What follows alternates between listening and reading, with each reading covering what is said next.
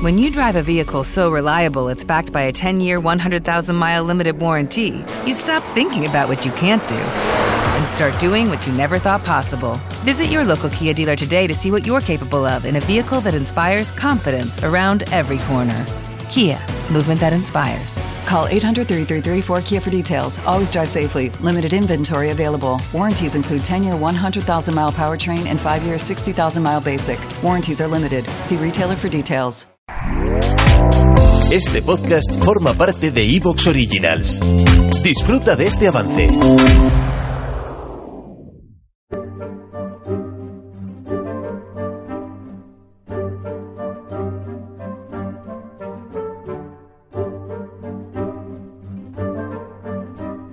Bienvenidos a Historia Ficción y preparaos para la aventura.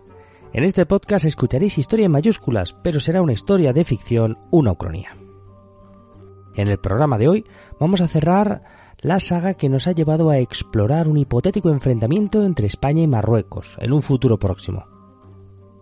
Para los que os incorporéis en este episodio, pues que sepáis que esta pequeña saga empezó en el episodio de Historia Ficción 83 con la invasión de Putin a Ucrania, que después eh, se ve sucedida por una cadena de conflictos bélicos en los años sucesivos y genera muchísima inestabilidad internacional. Y toda esta inestabilidad se traduce en el teatro español, en el escenario de España, en las tensiones con Marruecos que se describen en el Historia Ficción 85, que culminan con una operación en la zona gris de Marruecos, una guerra híbrida que lleva a anexionarse Ceuta y Melilla. Este segundo episodio que os digo, el primero era el de Ucrania, el siguiente el de Ceuta, se ve sucedido por un tercer episodio que es el inmediatamente precedente a este, que fue el Historia Ficción 86, en el que se describieron las consecuencias en España y en Marruecos de este conflicto por Ceuta y se estudiaron los cambios profundos que produjeron, pues en el caso de España, este desastre del año 25 y que transformaron la sociedad española, las instituciones, la economía. España cambió muchísimo por el trauma que, se provocó. Bueno, pues este programa anterior justo se quedaba a finales del año 2039, que es el momento en el que el rey de Marruecos se sentía tan débil en el poder, tan amenazado, con tantos problemas internos, con tantas conspiraciones, que consideró que su mejor escape era una huida hacia adelante y atacar España.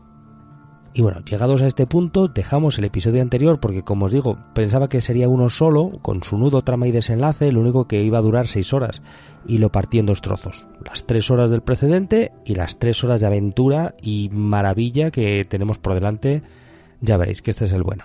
Llegados a este punto, que sepáis que vamos a ir directamente a, bueno, pues al ataque marroquí contra España y todo lo anterior, si no lo habéis escuchado, creo que sería relevante e interesante que lo escuchéis, porque se describe bueno, pues cómo se ha transformado, ya decíamos, muchísimo España y en particular su ejército, que el ejército español ha tenido una transformación muy sustancial en su doctrina, el equipamiento y en absolutamente todo, al igual que la sociedad española en su conjunto, y también su diplomacia, por una serie de motivos que se describían anteriormente. Así que ya sabéis, ahí tenéis el episodio anterior muy interesante. Y ya solo me resta deciros que al final de este episodio sí que tendremos comentarios que no hubo en el anterior, así que los comentarios de este episodio de hoy van a incluir, eh, bueno, menciones a cosas que ocurrieron en el episodio precedente. Ya digo, porque en realidad era un continuo. Vamos ya a empezar el episodio. Como suelo recordar en cada programa, os contaré una historia articulada en torno a hechos reales, aunque reconstruida como una narración de ficción. Mezclaré elementos verídicos con licencias creativas y siempre trataré de que sea absolutamente verosímil. El propósito de esta fantasía es divertirme y lo haré imaginando una historia que podría ser. Este podcast es fruto de la imaginación de su creador David Rico y espero que disfrutéis del juego.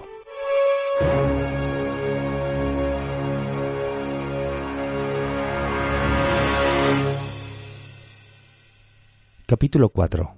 La guerra.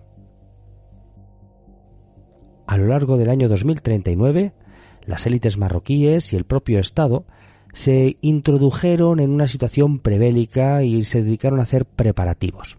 Las políticas públicas, la diplomacia, hasta el propio Banco Central marroquí daban señales claras de que se estaban preparando para un conflicto. Y todos estos preparativos marroquíes se producían en paralelo a la consabida llegada de nuevas oleadas de inmigrantes y de las sucesivas disputas y tensiones en la zona gris eh, con España.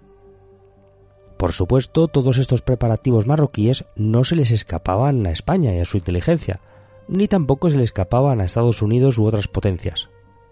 Así que de manera discreta se producían contactos y preparativos entre las diferentes potencias ante la eventualidad de que se desencadenase algún tipo de conflicto de alta intensidad en el estrecho de Gibraltar. Desde la perspectiva de las opiniones públicas todo esto era opaco y solo llegaban noticias fragmentarias o rumores. En el marco de la Unión Europea, fue Francia la que encabezó la movilización diplomática para empujar un diálogo bilateral entre España y Marruecos que desescalase el conflicto. Estos encuentros, que se sucedían a muchísimos encuentros precedentes durante muchos años, tampoco llamaban mucho la atención de la opinión pública y en realidad materialmente estas eh, negociaciones entre España y Marruecos en el año 39 tampoco sirvieron para revertir el grave deterioro que estaba teniendo la situación ni para transformar lo que era una voluntad cada vez más clara de la monarquía marroquí de dar un salto adelante. Por su parte, España también se preparaba, y por ejemplo la inteligencia del ejército español llevaba muchísimas décadas trabajando en, supervisar lo que hacía Marruecos. Pero en particular, después del desastre de 2025, se activó un nuevo nivel mucho más elevado y profundo de escuchas y de análisis radioeléctrico y de ciberespionaje desde España respecto de Marruecos. El viejo programa de espionaje Santiago fue rebautizado como Santiago y Cierra España, por la extensión y actualización, ampliación de sus objetivos que había tenido, ya decimos, después de 2025. Este nuevo programa había incorporado actualizaciones de todo tipo para mantener una gran ventaja tecnológica que asegurase la intercepción de todos los mensajes marroquíes de sus élites con destino a Europa y a los Estados Unidos. Y estas escuchas del sistema Santiago y Sierra España se producían en paralelo a diversas operaciones de ciberguerra que tenían capítulos algunos muy llamativos y conocidos por la opinión pública, como los ciberataques que infectaron innumerables ordenadores y servidores de instituciones públicas marroquíes que fueron, ya decimos, infectados con el virus Careto. Y en paralelo a este ataque y como preparación al mismo, ya se habían infiltrado troyanos y diverso malware. En particular, sería muy eficaz los eh, malware llamados eh, Tira de esta o Rima con 5.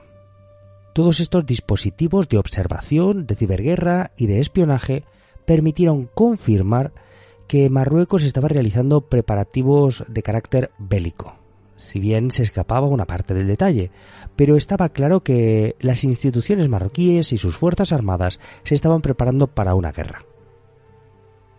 Uno de los datos desvelados fue que Marruecos estaba infiltrando entre los inmigrantes que iban a Canarias y a la península a miles de operativos de sus fuerzas armadas.